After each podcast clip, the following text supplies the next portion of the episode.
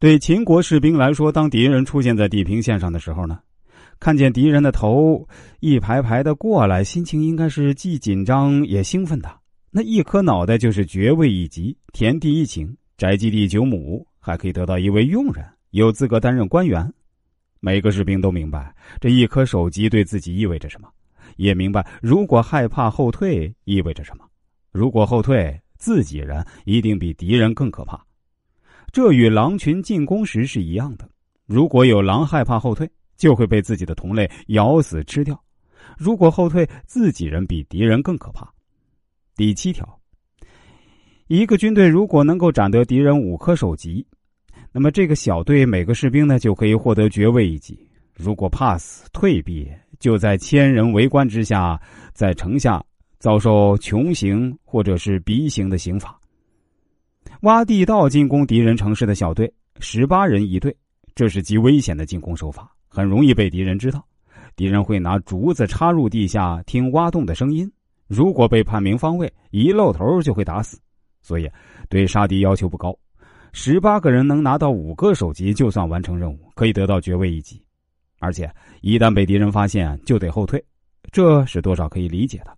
所以对地道军后退的惩罚呢也比较轻，把后退的官兵抓起来，千人围观，把他们的鼻子割掉或者在脸上刺字。虽然能保命，但丢脸丢大了，从此让人瞧不起。第八条，韩非子上引述个商鞅之法。斩首一个，自绝一级；想为官，就当俸禄为五十担的粮食的官呢，斩首两个，自绝二级；想为官的，当俸禄为百十担粮食的官。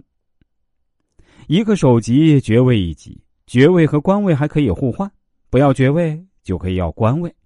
官位呢，就是一个首级拥有五十担粮食的工资，两个首级呢，就是一百担粮食的工资。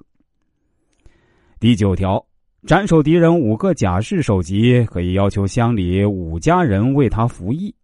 斩首敌人五个首级，就是有高爵位的人了。乡里要指定没有爵位的家庭，派人给他当佣人。为什么这样安排呢？不仅是面子问题，而是农业生产需要的问题啊。农业有季节，过了季节就不能耕种，也不能收获，所以士兵在外作战，管不了家里的农业，就得有人帮忙。士兵知道自己在前线砍下一颗人头，家里就有人帮着耕种，家人就会有吃的。有需要劳动力的时候呢，会有人照应，所以啊，不必太操心家人生活。前进拿下人头，家人就有人照料。商鞅考虑的很细，是不是？这是彻底的先军政策。国家就是军营，领袖就是军队统帅，人民就是军人。四十多年前，我们也是先军政策。家里有人当兵，全家就不会饿死。讲到这儿呢，我们似乎可以明白一个核心，那核心就是人头，以人头为目标，建立严密的赏罚指标，配上实施赏罚的严密体制，这就是中国法家的法治。这个依法治国和现代我们讲的保护人权和依法治国完全不是一个内容。听到这里的时候啊。如果大家在人生中遇到什么困惑，想找我来帮您捋一捋，当然也是可以的。怎么找我呢？